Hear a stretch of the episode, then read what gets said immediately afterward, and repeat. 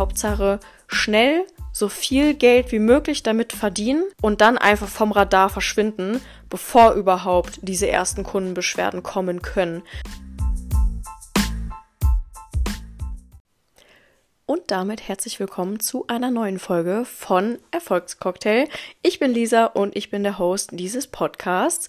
Wie du im Titel schon gesehen hast, soll es heute um das Thema Dropshipping gehen.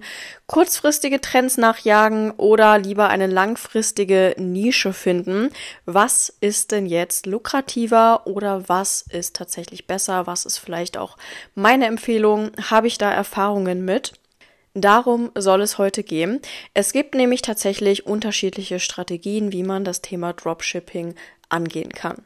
Ja, es gibt einmal die Strategie, die ein langfristiges Konzept verfolgt und dann gibt es die und davon gibt es sehr, sehr viele und auch in vielen Coachings, eigentlich in der Mehrheit der Coachings wird genau das gelehrt, die dann halt auf die Schiene gehen, okay, schnelles Wachstum, schnelles Geld mit kurzfristigen Trendprodukten. Kurzer Spoiler schon mal vorab, ich bin Team langfristig, aber da gehe ich später noch mal ein bisschen genauer drauf ein. Und ich sage auch gar nicht, dass die andere Variante nicht funktionieren würde, ja.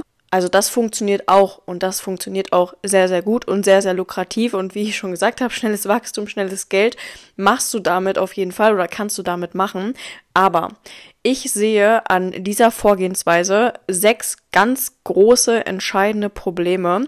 Und meiner Meinung nach ist das auch einer der Gründe dafür, dass die Menschen Dropshipping meist mit Scam verbinden und vor allem auch dass Endverbraucher auf der anderen Seite immer misstrauischer gegenüber Online-Shops werden, die sie nicht kennen oder die halt jetzt keine Größen sind wie Zalando, Amazon und Co. Ich würde jetzt einfach mal auf die sechs großen Probleme, die ich bei dieser Vorgehensweise sehe, eingehen und im Anschluss sage ich dir noch, wie ich es handhabe und warum ich es so handhabe. Also Thema Trendprodukte. Ja, abgesehen davon, wir haben ja in der letzten Folge, wenn du die noch nicht gehört hast, dann hör da auf jeden Fall mal rein, weil da gehe ich auf die unterschiedlichen Produktarten ein. Ähm, was sind die Vorteile, was sind die Nachteile und was empfehle ich zu Anfang. Und nur kurz nochmal zum Auffrischen der Erinnerung. Trendprodukte sind ja die, die eine kurzfristige, extreme Nachfrage erfahren, weil sie einfach gerade aus welchen Gründen noch immer mega im Hype sind. Jeder hat es, du kommst nicht mehr dran vorbei, jeder Influencer spricht darüber, jeder macht dafür Werbung. Du kriegst unzählige Werbeanzeigen bei Facebook und Instagram von diesen Produkten gezeigt. Es werden noch immer mehr Online-Shops auf einmal dieses vertreiben. Und egal, wo du hinhörst und hinguckst, du siehst einfach dieses Produkt. Ja, es ist gerade ein mega Hype und das Ding bei diesen Produkten ist, so schnell der Hype da ist, kann der Hype auch wieder abflachen. Ja? Also die, der kurzfristige Anstieg der Nachfrage nach diesen Produkten kann halt auch ja, mal länger andauern, aber vielleicht auch mal nicht so lange andauern. Und dann geht's halt steil wieder bergab und auf einmal möchte von diesem Produkt keiner mehr was wissen und niemand interessiert sich mehr dafür. Ja, das nochmal so kurz zur Erklärung, was ist überhaupt so ein Trendprodukt. Aber halt abgesehen von diesem Nachteil gibt es meiner Meinung nach noch andere, die definitiv nicht zu unterschätzen sind. Problem Nummer eins, welches ich sehe.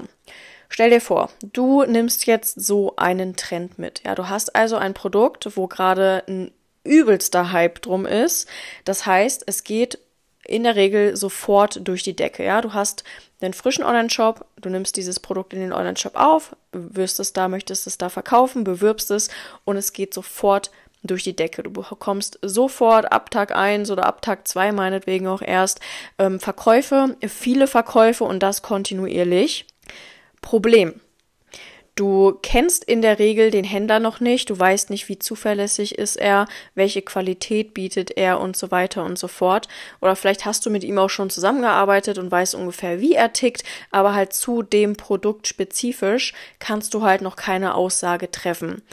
Und selbst wenn du es dir vielleicht als Sample vorher schon mal bestellt hast, was die meisten nicht machen, weil gerade auch bei so Trendsachen hat man da auch nicht gerade die Zeit zu, sich das erst noch nach Hause zu schicken, um dann selber sich von der Qualität zu überzeugen und so weiter und so fort. Das heißt, man geht in der Regel einfach blind in diese Sache rein. Und auch wenn vielleicht du das Produkt zu Hause hast und auf dem ersten Blick scheint erstmal alles gut zu sein, heißt es halt nicht, dass es auch nach ein, zwei Wochen noch entsprechend gut ist. Ja, also es kann halt auch wirklich sein, dass sich das im Nachhinein dann nach ein, zwei Wochen rausstellt, dass es kompletter Müll ist, dass irgendwo die Farbe abblättert, irgendwas kaputt geht oder weiß der Geier. Und dann hast du folgendes Problem.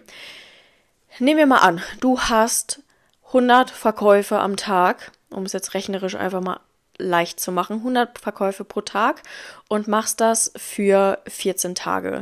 In diesem Zeitraum hast du dann 1400 Bestellungen schon, die rausgehen. Und in der Regel, je nachdem, bei welchem Händler du bist, dauert es dann halt so zwischen 5, 10, vielleicht sogar auch mal 12 oder 14 Tage, wenn es ein richtig beschissener Händler ist, bis diese Sachen bei den Kunden ankommen. So. Und gesetzt den Fall, das Produkt hat wirklich eine schlechte Qualität, die man vielleicht auch gar nicht erst nach ein, zwei Wochen erkennt, sondern direkt schon beim ersten Anblick. Die ersten Produkte kommen jetzt, sagen wir mal, nach 14 Tagen bei den Kunden an. Und dann stellst du fest, nachdem schon 1400 Dinge rausgeschickt worden sind, dass das Produkt fehlerhaft ist. Sei es Qualität, sei es der Händler hat einen Fehler gemacht, was ja auch einfach passieren kann, dass ein, dass es anders aussieht als auf deinen Produktbildern, dass es eine andere Farbe hat, dass er eine falsche Größe rausschickt. Ja, es können ganz, ganz viele Sachen passieren. Das muss ja gar nicht irgendwie böswillig sein, auch wenn man vorher das alles abgeklärt hat. Es kann trotzdem passieren. So. Und dann fällt dir das das erste Mal nach 14 Tagen auf, wenn der erste Kunde sein Produkt bekommen hat. In der Regel ist es am Anfang so, dann sind vielleicht nach 14 Tagen, du machst am Anfang ja noch nicht so die Verkäufe, zwei, drei oder vier Bestellungen raus, du erkennst den Fehler, kannst sofort nacharbeiten, der Schaden ist nicht so groß, weil halt drei, vier Produkte erst rausgeschickt wurden. In dem Fall aber, wo du gar keine Zeit hast, das alles zu validieren und auch langfristig zu validieren und auch den Händler einfach mal auf ähm, Herz und Nieren zu überprüfen, sind schon Tausende an Produkten rausgegangen, die sich dann hinterher als fehlerhaft rausstellen. Und was meinst du, wie dann die Kacke am Dampfen ist? Dann kommen wir nämlich zu Problem 2, 3, 4, 5 und 6, die sich daraus ergeben. Und zwar Problem Nummer 2. Du wirst eine extreme Welle an Kundenbeschwerden haben, die auf dich zukommen, per Mail in der Regel, was ein, was absolut nervig ist. Hoher zeitlicher Aufwand, hoher nervlicher Aufwand vor allem. Natürlich könnte man dann sagen, hm, naja, dann beantworte ich die halt einfach nicht. Auch dieses Konzept lehren einige, dass sie sagen, okay, scheiß auf Kundensupport, weil das Geld ist ja schon geflossen. Ja, dann kommen wir aber zu Pro Problem 3. Problem 3, die Kunden beschweren sich ja nicht einfach nur über deine Support-E-Mail-Adresse bei dir. Sie haben ja auch die Möglichkeit, über Klarna oder PayPal beispielsweise einen Käuferschutzantrag zu stellen, einen sogenannten PayPal-Fall und wenn diese Fälle überhand nehmen, wenn diese Fälle innerhalb eines kurzen Zeitraums extrem ansteigen, was in so einem Fall auf jeden Fall passieren würde, wird PayPal dein Geld einfrieren. Und du bekommst dein Geld entweder nur zurück, wenn entsprechend die Fälle komplett geklärt sind, wenn du Nachweise lieferst, ähm, sei es Tracking-Nummern, sei es Belege, dass es geliefert wurde. Auch das ist mir schon passiert, dass ich einen Haufen an ähm, Fällen hatte und mein Händler konnte keine Nummern nachweisen, also keine Sendungsnummern nachweisen oder hatte Nummern, womit PayPal halt nichts anfangen konnte, so ganz, ganz komische. Und dann wird es so sein, dass du diese Fälle verlierst, weil du auch die Nachweise entsprechend nicht geben kannst. Verlierst du extrem viele Fälle, wird dich PayPal entsprechend hochstufen und für jeden Fall, den du verlierst, wird dir eine Konfliktgebühr berechnet. Die ist in der Regel nicht hoch. Wenn sowas passiert, dann kann es schon mal sein, dass du den Fall verlierst. Das heißt, das ganze Geld wird zurückerstattet. Plus 10, 15 oder 20 Euro nochmal on top gehen an PayPal. Mein PayPal-Account wurde damals aufgrund eines mega dummen Fehlers von meiner Seite aus für ein halbes Jahr gesperrt, also komplett. Da waren, ich glaube, um die 6000 Euro noch drauf. Von dem Geld wollte oder musste ich meinen Händler bezahlen, die Produkte bezahlen und die Werbung bezahlen. Und auf einmal war es eingefroren. Das heißt, Nächstes Problem, dein Cashflow ist halt unterbrochen und du musst an, an andere Konten drangehen, an andere Ressourcen drangehen, um halt alles im Hintergrund, was ja normal weiterläuft, weiterhin noch bezahlen zu können. Ja, also auch nochmal ein mega beschissener Nebeneffekt. Aber auch sowas passiert. PayPal ist gerade bei neuen Accounts und du machst dir in der Regel ja oder solltest dir pro Shop einen neuen PayPal-Account machen, ein Geschäftskonto erstellen damit das auch entsprechend mit deiner ähm, E-Mail-Adresse, die dem Shop zugeordnet ist und die die Shop-Domain beinhaltet, ähm, hinterlegt ist. Und dann ist PayPal grundsätzlich neuen Kunden gegenüber sowieso schon misstrauisch und behält dein Geld sowieso erstmal ein, um zu gucken, okay, funktioniert das alles? Ist der vertrauenswürdig? Liefert der auch? Gibt es da Beschwerden? Und wenn du halt gleich so einen Start hinlegst oder gleich von 0 auf 10.000 Umsatz im Monat gehst, dann will PayPal extrem viele Nachweise, sperrt dich erstmal und muss gucken, okay, was ist hier eigentlich los? Und das ist sehr zeitaufwendig, das ist extrem nervig und wie gesagt, es kann auch wirklich dazu führen, dass du langfristig gesperrt wirst, dass du nie wieder an dein Geld kommst. Ja, auch dieses Recht behält sich PayPal vor, was ich ziemlich krass finde. Und halt als wirklich blöder Nebeneffekt, dein Cashflow ist einfach unterbrochen. Problem Nummer vier. Was passiert noch, wenn die Kunden bestellen und sie sind nicht zufrieden.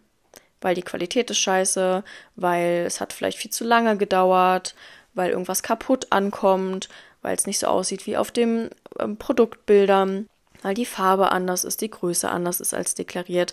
Weiß der Geier, was alles passieren kann.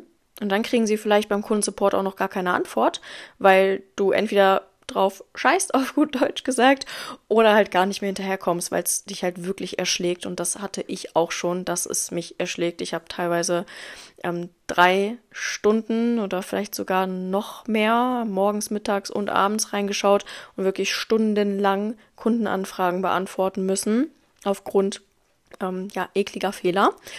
Ja, was machen sie noch? Sie werden negative Bewertungen hinterlassen und das meistens unter all deine Werbeanzeigen und das alles zu löschen, zu blockieren, zu verbergen ist auch sehr mühselig.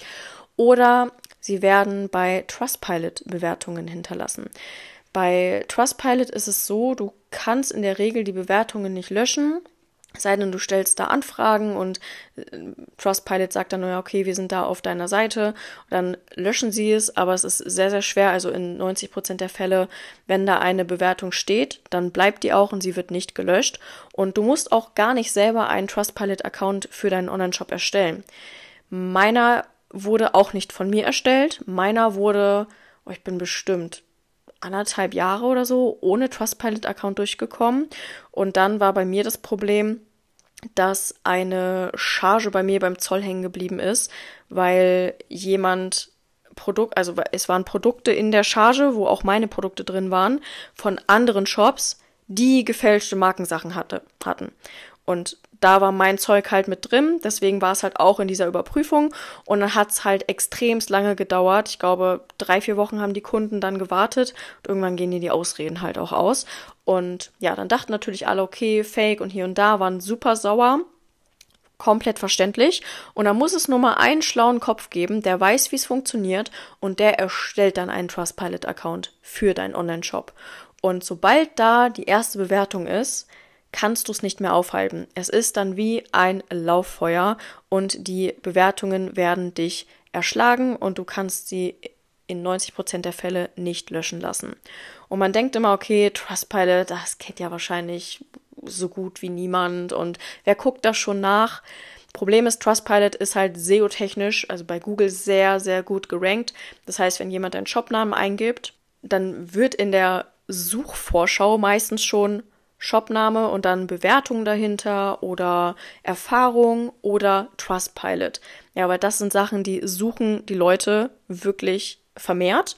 Und Trustpilot ist auch eine Seite, die wird teilweise sogar noch, bevor dein Online-Shop bei Google auf der Seite kommt, kommt erstmal die Trustpilot-Seite zu deinem Shop, ja, weil die wirklich gut gerankt sind und meistens ganz, ganz oben einfach mitspielen. Das heißt, es springt auch sofort ins Auge und die Leute klicken darauf und die Leute lesen sich das durch. Das heißt, für dich dann langfristig neue Kunden zu generieren, wird sehr, sehr schwer, wenn die Leute da auf einmal 500 Ein-Sterne-Bewertungen lesen und da überall steht, kam nicht an oder war kein, war kaputt oder Scam oder whatever. Und es kommen natürlich, das könnte man eigentlich auch als Extrapunkt noch mit dazu nehmen, aber ich nehme es jetzt einfach mal in Punkt 4 mit rein. Es wird natürlich auch dann nicht dazu kommen, dass du wiederkehrende Kunden haben wirst. Ja, die werden einmal bei dir bestellen, werden zutiefst enttäuscht sein und werden natürlich den Teufel tun und wieder bei dir bestellen. Das Ding ist aber, in wiederkehrenden Kunden liegt langfristig das Geld. Und natürlich auch in Mund-zu-Mund-Propaganda und Weiterempfehlungen, ja, weil das sind neue Kunden, die wir kostenlos dazu bekommen, wenn jemand ähm, eine gute Erfahrung gemacht hat und überzeugt ist von deinem Shop und den Produkten und das halt weiterempfiehlt, dann wirst du neue Kunden haben, die bei dir kaufen, ohne dass du vorher Geld in Werbung dafür investieren musstest. Das fällt natürlich auch mit weg. Aber warum liegt das Geld in wiederkehrenden Kunden? Ich beispielsweise habe teilweise Kunden, die schon fünf, sechs, sieben Mal bei mir bestellt haben. Das kann man bei Shopify nachschauen unter Berichten. Und teilweise fünf, sechs, 700 Euro bei mir schon gelassen haben. Was meint ihr, wie viel Gewinn ich an solchen Kunden habe langfristig, weil du kaufst in der Regel oder so in, in meiner Nische ist es ungefähr so üblich, dass du, wenn du Facebook-Werbung schaltest, zwischen 10 und ja, sagen wir mal 15 Euro maximal ausgeben musst, um einen neuen Kunden zu generieren, um den von dir zu überzeugen über deine Werbeanzeigen.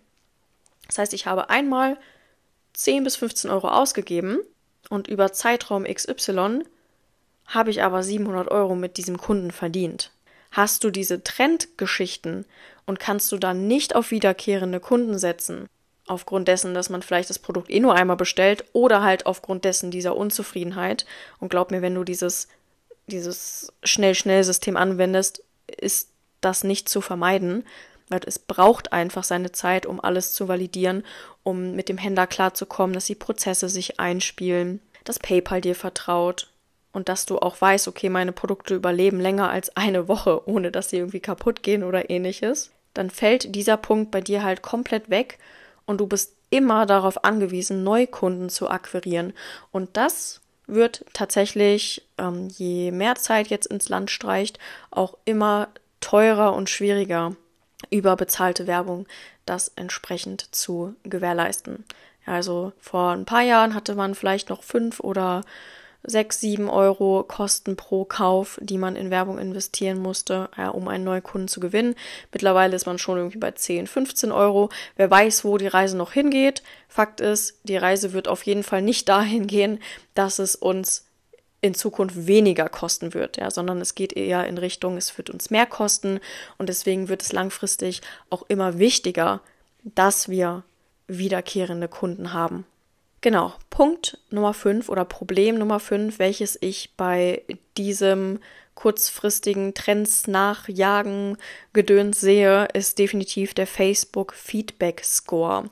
Das wissen viele tatsächlich gar nicht, dass es den gibt, aber es gibt ihn. Was ist der Facebook Feedback Score? Wenn du als Online-Shop Werbung schaltest auf Facebook-Instagram, dann wird denjenigen, die darüber also die auf eine Werbeanzeige über Facebook oder Instagram von dir geklickt haben, auf deinen Shop gekommen sind, gekauft haben, den Leuten werden oder wird stichpunktartig, ja, nicht jeder bekommt das, stichpunktartig bekommen diese Leute nach Zeitraum X, den kennt keiner, ich nehme an, nach ein paar Wochen wahrscheinlich, wird denen eine Benachrichtigung zugeschickt mit, hey, du hast doch da und da gekauft, teil doch mal deine Erfahrung oder bewerte doch mal, wie dein Kauferlebnis war. Ja, weil Facebook möchte natürlich, dass das Kauferlebnis auch gut ist, weil wenn Leute auf Facebook sind und ständig nur schlechte Erfahrungen machen durch die Werbeanzeigen dort und die Käufe, die sie dort, dort tätigen, dann haben die Leute irgendwann keinen Bock mehr auf Facebook Zeit zu verbringen und so verdient Facebook langfristig halt auch kein Geld mehr. Das heißt, Facebook liegt es auch daran, dass vernünftige Online-Shops mit guter Qualität, äh, guter Kundenzufriedenheit und Co. Werbung schalten und wollen halt wirklich auch diese Ströme von diesem kurzfristigen Scam-Zeug, ja, wollen sie einfach ausspülen. Genau, die Leute kriegen dann entsprechend die Anfrage und wenn die dann eine schlechte Bewertung abgeben und das häuft sich dann, dann wird sich das in diesem Score auswirken. Ich glaube, 5,0 ist das Maximum, was du erreichen kannst. Und je schlechter der Score wird, desto ähm, kleiner wird dann diese Zahl. Und je nachdem, welche Zahl du erreichst, an welche Zahl du rankommst, wirst du, je weniger Punkte du hast, immer mehr benachteiligt von Facebook. Das geht hin zu, deine Werbung wird einer schlechteren Zielgruppe ausgespielt, also Leuten, die nicht so kaufbereit sind, bis hin zu Du bekommst höhere Ausspielkosten, also höhere CPM-Kosten, das heißt, deine Werbung wird teurer, bis hin zu, du bekommst teurere Klickkosten. Das heißt, es kostet dich immer mehr, einen potenziellen Kunden überhaupt erstmal auf deinen Shop zu bekommen, bis hin zu, du hast Werbeeinschränkungen oder wirst sogar gesperrt. Also es kann passieren, also wenn du unter eine gewisse Zahl in deinem Score kommst, die aus den negativen, aus dem ne negativen Kundenfeedback Feedback ähm, ja resultiert, kann es passieren oder wird dich ab einem bestimmten Wert Facebook sperren und du darfst keine Werbung mehr schalten. Und dann, liebe Leute, dann guckt er erstmal richtig dumm aus der Wäsche. So, Punkt Nummer 6 oder Problem Nummer 6. Du hast natürlich auch einen extrem hohen Aufwand bei dem Ganzen. Ja, wenn du immer wieder Trends nachjagst, die vielleicht zwei, drei Monate, und das ist eigentlich auch schon lange für so ein Trendprodukt, zwei, drei Monate bestehen. Du musst jedes Mal einen neuen Shop aufbauen. Mit so einem Shop ist natürlich Zeit und Energie und ja, Aufwand in jeglicher Hinsicht verbunden. Ja. Du musst ähm, alles neu einstellen, alles neu konfigurieren, alles darauf anpassen, die Texte anpassen, die Bilder raussuchen und, und, und. Jedes Mal wahrscheinlich neue Händler suchen, das mit denen abkaspern. Du musst für deinen äh, neuen Shop einen Werbeaccount bei Facebook erstellen. Du musst eine neue Domain dir kaufen. Du musst eine neue E-Mail-Adresse, Support-E-Mail-Adresse einrichten. Damit musst du einen neuen PayPal-Account erstellen. Also es ist ein riesen Rattenschwanz. Ja, diese ganzen Einstellungen, alles, was damit hinter ähm, hängt, das musst du immer wieder von vorne machen. Und glaub mir, es ist viel entspannter, wenn du das einmal machst und dann Ruhe hast für zwei, drei Jahre, bis du irgendwann mal sagst, hey, ich habe jetzt nochmal Bock auf einen zweiten Shop, da machst du es halt entsprechend nochmal. Aber du weißt, dass es halt Bestand hat und alles, was du da einstellst, Zeit, Energie, Aufwand, das lohnt sich dann im Hinblick darauf, dass es auch viele, viele Jahre dann besteht und du es viele, viele Jahre genauso dann auch nutzen kannst. Genau, das sind so die sechs großen Punkte, die ich sehe bei diesem Trend-Ding. Also ich kann nochmal versuchen, es zusammenzufassen. Ja, startest du sofort von 0 auf 100, dann hast du viele Bestellungen, bevor überhaupt mal ein Produkt angekommen ist und du dann auch weißt, hat es eine gute Qualität, kommt es gut an, kommt es heile an, kommt es rechtzeitig an und so weiter. Und sollte dann ein Mangel bestehen, dann haben schon hunderte oder tausende Leute das Produkt mit diesem Mangel erhalten. Und wenn du dann intervenieren musst und nacharbeiten musst, dann hat es einen extrem großen Aufwand dahinter. In dem Fall wird natürlich dann eine Welle an Kundenbeschwerden per E-Mail auf dich zukommen. Es werden PayPal-Fälle eröffnet, was kann dazu führen, dass du hochgestuft wirst mit deiner Konfliktgebühr bei PayPal, dass dein Geld eingefroren wird, dass vielleicht komplett dein ähm, Account äh, gesperrt wird und du gar nicht mehr an dein Geld kommst, dein Cashflow wird unterbrochen, du wirst negative Bewertungen bei Trustpilot und Co ernten, was sich dann negativ auswirkt auf die Neukundengewinnung. Du wirst nicht von wiederkehrenden Kunden profitieren, wo am Ende aber das Geld liegt. Du wirst eine negative Mund-zu-Mund-Propaganda haben. Dein Facebook-Feedback-Score wird sinken, was dazu führen kann, dass entweder deine Werbung schlechter performen wird, teurer wird oder Facebook es auch ganz unterbindet, dass du Facebook-Werbung schalten darfst und du hast halt immer wieder, dadurch, dass du auch immer wieder neue Shops machen musst und es immer wieder neue Sachen gibt, die in den Trend kommen, jedes Mal wieder einen hohen Zeitaufwand an Shopaufbau, Accounts erstellen, Domains sichern, äh, Zahlungsanbieter einrichten und so weiter und so fort. Ich persönlich distanziere mich tatsächlich komplett von diesem Trendding und auch komplett von diesem Scheiß auf Kundensupport, Scheiß auf Kundenzufriedenheit. Hauptsache erstmal, und das ist so die extrem ähm, Variante, aber auch das leben leider sehr viele aus, ähm, dass sie sagen, okay, Hauptsache schnell, so viel Geld wie möglich damit verdienen und dann einfach vom Radar verschwinden, bevor überhaupt diese ersten Kundenbeschwerden kommen können, bevor überhaupt diese ganzen Probleme mit PayPal-Fällen, negativen Bewertungen, Rückerstattungen und so weiter auf dich zukommen, dann einfach schnell verschwinden, Shop schließen, Hauptsache, du hast das Geld in deiner Tasche. Davon distanziere ich mich äh, komplett. Ich persönlich mit all meinen Shops verfolge den langfristigen Weg. Ja, also ich bin wirklich ein Fan davon, suche dir oder ich empfehle es dir auch oder lege es dir wirklich ans Herz, such dir eine Nische, werde darin Experte, setze wirklich auf Kundenzufriedenheit, gute Qualität, dass du stetig dich verbesserst, dass du äh, immer wieder mal Sachen austauschst. Ja, auch ich habe nach ein paar Monaten irgendwann gemerkt, oh, Produkt XY, das wird immer wieder zurückgegeben oder da gibt es immer wieder das und das Problem. Da arbeite ich mal dran oder das tausche ich vielleicht mal gegen was anderes aus, gegen eine andere Variante aus. Oder manchmal merkt man das auch erst nach ein paar Monaten, dass dein Händler vielleicht nicht das Produkt in Gelb, sondern die ganze Zeit in Orange rausschickt. Ja, also die Chinesen sind da manchmal auch nicht so ganz genau und vielleicht haben es XY Kunden die ganze Zeit hingenommen und dann kommt nach fünf Monaten mal ein Kunde, der dich darauf hinweist, dir per äh, Kundensupport, per E-Mail ein Bild davon schickt. Und erst dann checkst du, oh, okay, ist jetzt Gott sei Dank fünf Monate gut gegangen, aber der macht die ganze Zeit voll den Schwachsinn. Und ich habe es gar nicht gemerkt. Setze da auch wirklich auf ein langfristiges Zusammenarbeit mit deinem Händler, dass du genau weißt, okay, wie tickt der? Ist er sauber? Macht er eine gute Arbeit? Ähm, setze auf schnellen, freundlichen Kundensupport und damit auch auf wenige Kundenbeschwerden und vor allem auch PayPal-Fälle. PayPal wird dich besser einstufen. PayPal wird auch öfter mal kulant dir gegenüber sein und Fälle für dich entscheiden, auch wenn die Lage nicht ganz klar ist. Du wirst ähm, eine viel bessere Beziehung zu Facebook aufbauen. Facebook wird dir viel mehr vertrauen. Du wirst äh, bessere Kosten haben. Deine Werbeanzeigen werden besser performen. Und ist mal ein Kunde unzufrieden, dann solltest du da auch nicht drauf scheißen, sondern eher im Rahmen vom Kundensupport dann entsprechend mit Kulanz und Empathie, je nachdem, in welchem Rahmen das möglich ist, ähm, ja, handeln und ihn dann vielleicht doch noch in jemanden Zufriedenen umwandeln, in vielleicht einen doch nochmal wiederkehrenden Kunden umwandeln. Auch wenn du vielleicht an E-Mail 1 denkst, okay, den habe ich sowas von safe verloren, er wird nie wieder bestellen. Scheiß auf dem.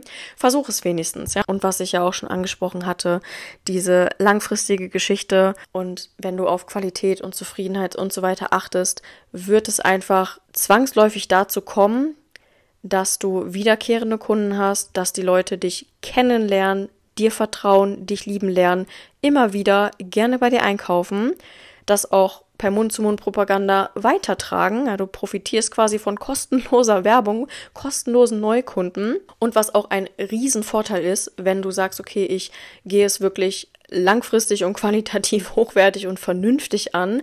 Du kannst eine riesen E-Mail Liste aufbauen, also eine riesen Kundschaft sammeln, die E-Mail-Adressen von deinen Kunden sammeln und hinten raus mit E-Mail-Marketing. Da kann ich gerne ähm, irgendwann auch nochmal drauf eingehen. Ich glaube, das ist jetzt aktuell ein bisschen zu früh noch das Thema, aber mit E-Mail-Marketing kannst du locker, locker nochmal von dem Umsatz, den du machst, 50, 60 Prozent nochmal mit ähm, rausholen. Ja, und auch E-Mail-Marketing ist bei diesen kurzfristigen Dingen überhaupt gar nicht möglich. Alright, ich hoffe, ich konnte dir da einen guten Einblick geben, welche, ja, äh, Strategien man da so fahren kann, was aber auch die Vor- und die ganz klar, klaren Nachteile an den unterschiedlichen Strategien und Vorgehensweisen sind. Lass mir in den Kommentaren gerne Feedback da, wie es dir gefallen hat, ob oder was du gelernt hast, was du vielleicht auch für Erfahrungen schon gemacht hast. Vielleicht hast du auch schon mal mit so einem Trendding das ein oder andere Problem, was ich hier angesprochen habe, selber schon gehabt. Und dann würde ich sagen, sind wir fertig mit dieser Podcast-Folge für heute. Und ich freue mich, wenn wir uns in der nächsten Folge wiederhören.